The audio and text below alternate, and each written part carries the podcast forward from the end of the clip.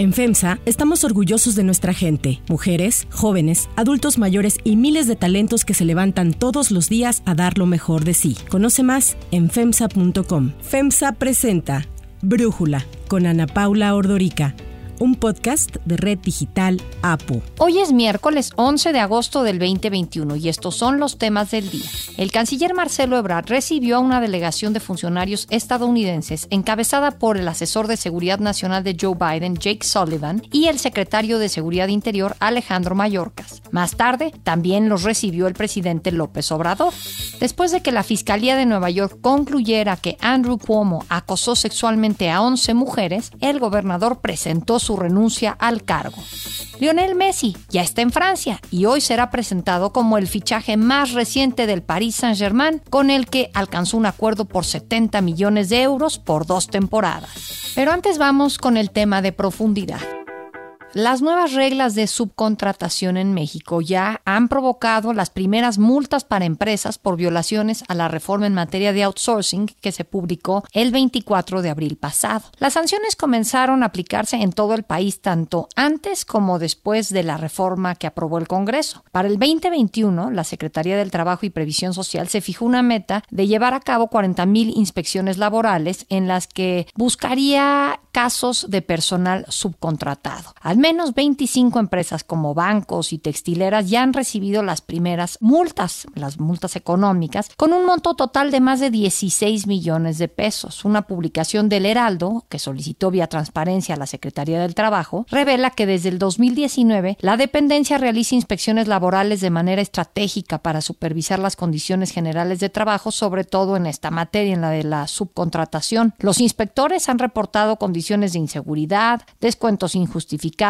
o que los patrones terminen la relación laboral para dar de alta al trabajador en otra razón social, lo que implica que ya no se les reconozca la antigüedad laboral. Para Brújula, este es el comentario de Armando Guajardo, presidente de la Coparmex. A las empresas les ha implicado un costo adicional a aquellas que de alguna manera utilizaban debidamente y de forma legal la figura les ha impactado en elevar costos y de alguna manera pues una pérdida también de En contraposición, desde luego los que han sido reconocidos como trabajadores directos pues han logrado tener ese reconocimiento y en algunos casos una mejora también sustancial en cuestión de percepciones y prestación. Pero para las empresas transitar en este proceso ha sido difícil por la nueva creación de la plataforma, aquellas que tienen que registrarse con mucha muchas dudas en un inicio. La propia autoridad ha tenido sus inconvenientes en el diseño y en la tecnificación de la propia plataforma, a pesar de que han hecho muy buenos esfuerzos para salir adelante, pero las empresas pues siguen teniendo las presiones en el tema de los plazos, de las inconveniencias, de la falta de citas, por ejemplo, en el SAT, algunos temas con otras autoridades que también intervienen en el proceso. Entonces, ha sido un transitar difícil. En noviembre del año pasado, el presidente Andrés Manuel López Obrador firmó una iniciativa de ley en materia de outsourcing que fue enviada a la Cámara de Diputados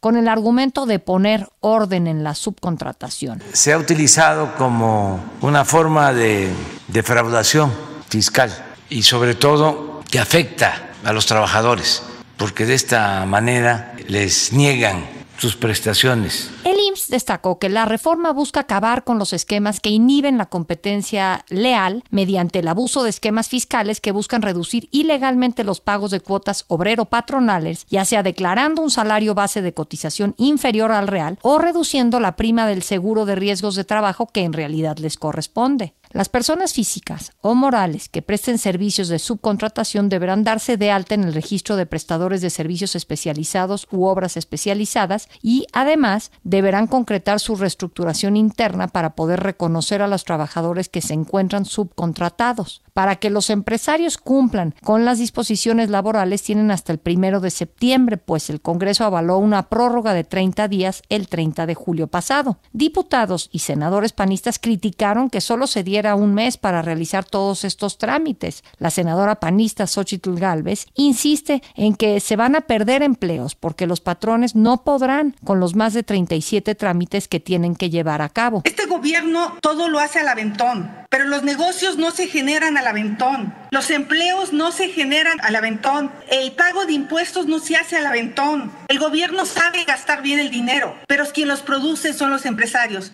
El análisis. Para profundizar más en el tema, le agradezco a Gerardo Carrasco, abogado y socio del despacho Soledad y Carrasco, platicar con nosotros. Gerardo, yo he escuchado mucho que el gobierno de Andrés Manuel López Obrador quiere acabar con abusos en el esquema de subcontratación y por ello se hizo esta reforma. ¿Nos puedes explicar cómo se abusa de este esquema antes de entrar a saber si la reforma es positiva o negativa? Claro, a ver, se ha utilizado a partir del año 2012 que se emitió esta reforma a la ley del trabajo que permite los esquemas de subcontratación, se ha prestado a ciertos abusos relacionados con la falta de pago de reparto de utilidades a empleados, relacionado con la falta de pago de aguinaldos, que no se respeta la antigüedad, pero pues no necesariamente desde mi punto de vista es porque se esté utilizando esquemas de outsourcing, sino porque son incumplimientos a condiciones generales del trabajo establecidos en la propia ley. Desde mi punto de vista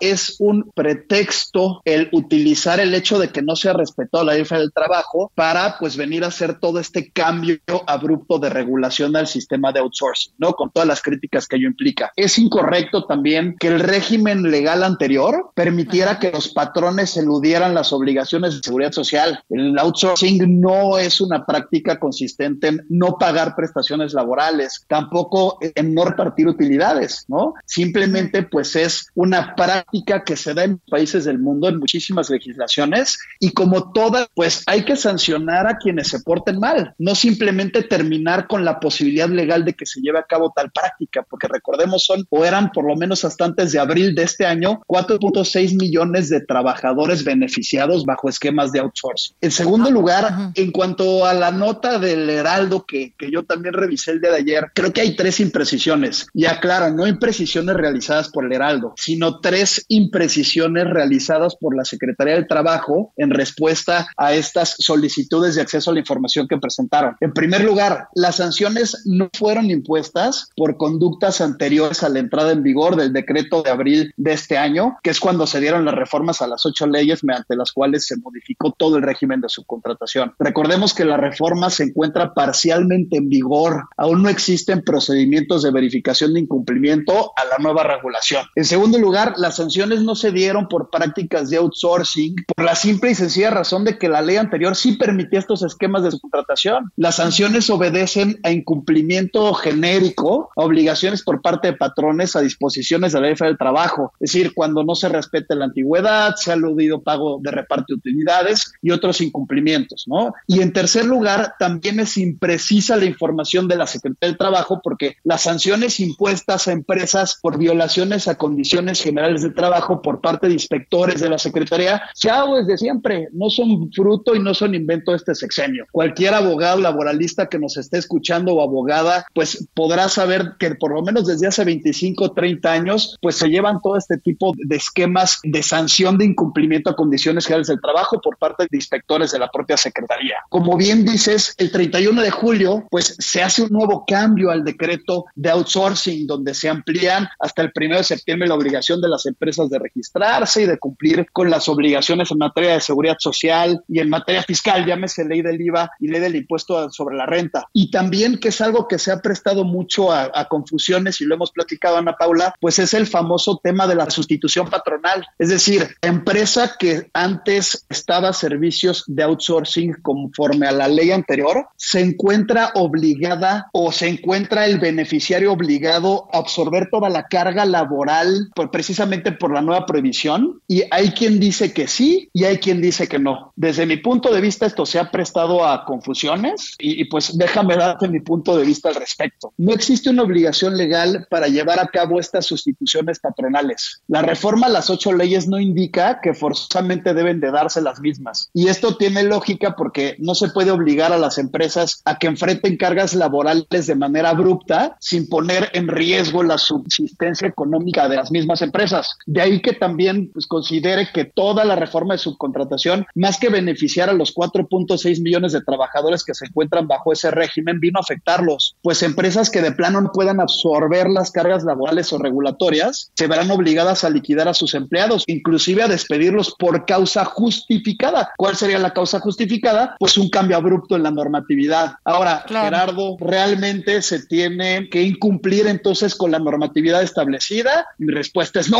¿Por qué? Porque las autoridades de la Secretaría del Trabajo se han dedicado a sostener en declaraciones públicas que sí existe esta obligación de absorber las cargas laborales y por tanto hay riesgo de que las empresas sean sancionadas, aunque las multas sean aplicadas en violación a lo que establece la propia ley y esto solo implicaría mayores costos a las empresas en abogados y en litigios. Mi recomendación, pues, tratar de cumplir con la nueva regulación en la mayor medida posible, hacer las reestructuras corporativas que sean necesarias, iniciar el procedimiento de registro correspondiente ante la propia Secretaría y, ¿por qué no, Ana Paula, hay que decirlo, acudir al amparo en contra de la reforma? Oye, pero ya vencieron los plazos. No es cierto. La nueva modificación del 31 de julio pasado da una nueva oportunidad, un nuevo plazo a las empresas afectadas para que acudan ante el Poder Judicial de la Federación. Bueno, y además, pues, si nos encontramos en medio de una pandemia en donde pues las empresas han tenido un esquema mucho más complejo, quizás no era el momento, ¿no, Gerardo? No era el momento por este tipo de cargas regulatorias impuestas, como bien dices, durante una crisis económica mundial derivada de la pandemia,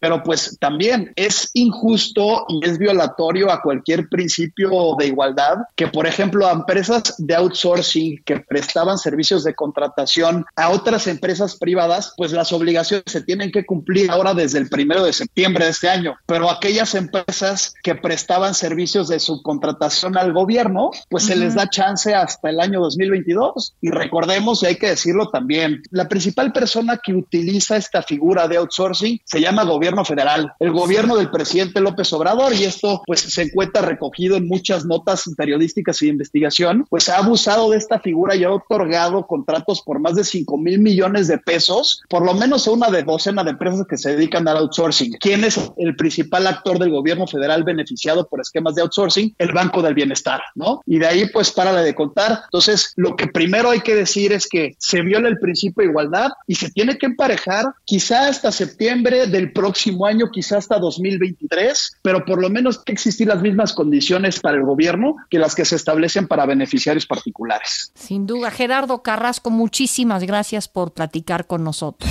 Si te gusta escuchar Brújula, te invitamos a que te suscribas en tu aplicación favorita o que descargues la aplicación Apo Digital. Es totalmente gratis y si te suscribes será más fácil para ti escucharnos. Además, nos puedes dejar un comentario o calificar el podcast para que sigamos creciendo y mejorando para ti.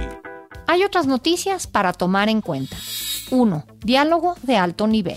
Pensamos que estamos en un muy buen momento en la relación con los Estados Unidos. Los temas que México ha planteado se están atendiendo. Los temas que a Estados Unidos le preocupan también los hemos tomado en cuenta. Y pues así es como se construye una buena relación con respeto entre ambas partes. El canciller Marcelo Ebrard así se refirió ayer a la relación de México con Estados Unidos. Un día después de la llamada entre el presidente López Obrador y la vicepresidenta Kamala Harris, Ebrard recibió a una delegación de funcionarios estadounidenses encabezada por el secretario de Seguridad Interior Alejandro Mayorkas, el consejero de Seguridad Nacional Jake Sullivan y por Juan González, director del Consejo de Seguridad Nacional para América. La Cancillería destacó la visita como una muestra de la confianza generada por el diálogo binacional de alto nivel entre los dos países. En Estados Unidos, la Casa Blanca no comentó nada sobre esta nueva visita a México de sus funcionarios del área de seguridad nacional. Para Brújula, Ariel Periodista y corresponsal en Estados Unidos, destaca lo sorpresivo de esta reunión. Visitaron México sin avisar eh, previamente como normalmente suelen hacerlo. En esta ocasión ni del lado mexicano ni del lado estadounidense avisaron. E incluso parte de esa comitiva pues venía de un viaje por Argentina y Brasil, con lo cual llamó la atención que sin previo aviso esta visita se diera. Una vez que se ha dado, se sabe que los temas sobre la mesa son los que se han venido tratando desde la visita de Kamala Harris el 8 de junio, principalmente la cuestión de migración, la cuestión de frontera, seguridad, vacunación. No se trató en esta ocasión de manera profunda porque evidentemente el perfil de los dos eh, eh, líderes, el secretario y el asesor de seguridad nacional, no es tanto ese. Musatos también habla de un diálogo de mucho más alto nivel. Hay algo que llama la atención y es el hecho de que el asesor de seguridad nacional haya ido a México. Existen versiones entre mis fuentes aquí en Washington de que se está preparando una visita de alto nivel, tan alto nivel como una visita ya sea del presidente Biden a México o del presidente López Obrador a Estados Unidos para principios de otoño. Eh, hablaríamos quizá de finales de septiembre. Y también está el diálogo económico de alto nivel en puerta en septiembre, en la primera quincena. Y también está un diálogo continuo de seguridad para renovar o relanzar alguna iniciativa de cooperación en seguridad que eh, sustituya a la iniciativa Mérida, como ya lo anunció desde hace semanas el canciller Ebrard. Todos estos temas estuvieron sobre la mesa en esta reunión bilateral y vamos a ver en qué derivan y si se termina concretando esta visita de la cual se habla mucho aquí en eh, Washington. Por la mañana, en la conferencia con López Obrador, Ebrard detalló que el objetivo del encuentro era compartir la visión para los próximos tres años de ambos gobiernos, lo que se debe de hacer para mejorar la infraestructura entre los dos países, acelerar el crecimiento económico, el tema de migración y estrategias para enfrentar la pandemia de COVID-19. Sin embargo, Ebrard así habló de la posible reapertura de la frontera común para el 21 de agosto. Yo lo vería muy pronto no, no creo que sea factible. Sería alimentar una expectativa que no tenemos fundamentos. Anoche, los funcionarios estadounidenses fueron recibidos en Palacio Nacional por el presidente Andrés Manuel López Obrador.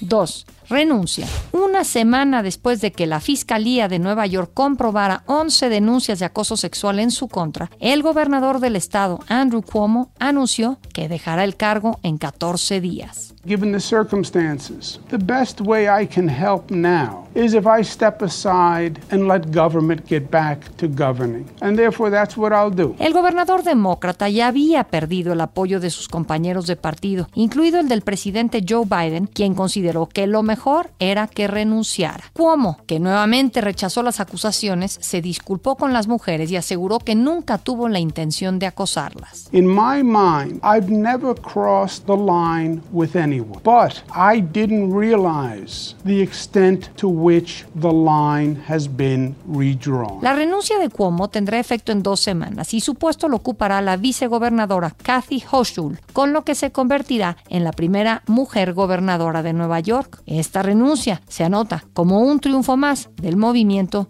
Me Too. 3. Messi al PSG. En París, cientos de aficionados recibieron a la estrella del fútbol argentino Lionel Messi después de que alcanzó un acuerdo con el Paris Saint-Germain para jugar las próximas dos temporadas con opción a una más. El club, propiedad del qatari Nasser Al-Khelaifi, uno de los hombres más ricos del mundo, dará hoy una conferencia en la que se hará la presentación oficial. Apenas el domingo, Messi se despidió llorando del Barcelona, el equipo en el que había pasado toda su carrera profesional, que enfrenta una grave crisis financiera con pérdidas de casi 500 millones de euros para el 2022 y que por ello ya no le podía pagar su sueldo. Es muy difícil esto para mí, después de, de tantos años de hacer toda mi vida acá, no estaba preparado. Con el fichaje de Messi, el Paris Saint-Germain se reafirma como un super equipo. Esto porque ya cuenta con jugadores como el brasileño Neymar y el francés Kylian Mbappé, los dos fichajes más caros de la historia del fútbol, el primero por 222 millones de euros y el segundo por 180 millones de euros. Con el Paris Saint-Germain, Messi ganará unos 35 millones de euros por temporada, una suma mucho menor a los 71 millones de euros que ganaba con el Barcelona. La otra opción de Messi era el Manchester City, propiedad de Mansur bin Zayed Al Nahyan, hermano del presidente de Emiratos Árabes Unidos y otro de los pocos clubes capaces y dispuestos a gastar por el fichaje en estos tiempos de coronavirus. Según un estudio de la consultora Brand Finance, con la salida de Messi, el Barcelona perderá 137 millones de euros en valor de marca, una disminución de alrededor del 11%. Para el PSG, el negocio ya arrancó. Desde ayer salió a la venta el jersey que usará Messi con el número 30, el cual cuesta 188 dólares, es decir, 3.776 pesos. Yo soy Ana Paula Ordorica. Brújula lo produce Batseba Faitelson. En la redacción, Elizabeth Rangel. En la coordinación, Christopher Chimal. Y en la edición, Omar Lozano. Yo los espero mañana con la información más importante del día. Oxo, Farmacias ISA, Cruz Verde, Oxo Gas, Coca-Cola FEMSA, Invera, Torrey y Son algunas de las muchas empresas que crean más de 245 mil empleos tan solo en México y generan valor como parte de FEMSA. FEMSA presentó Brújula con Ana Paula Ordorica, un podcast de Red Digital APO.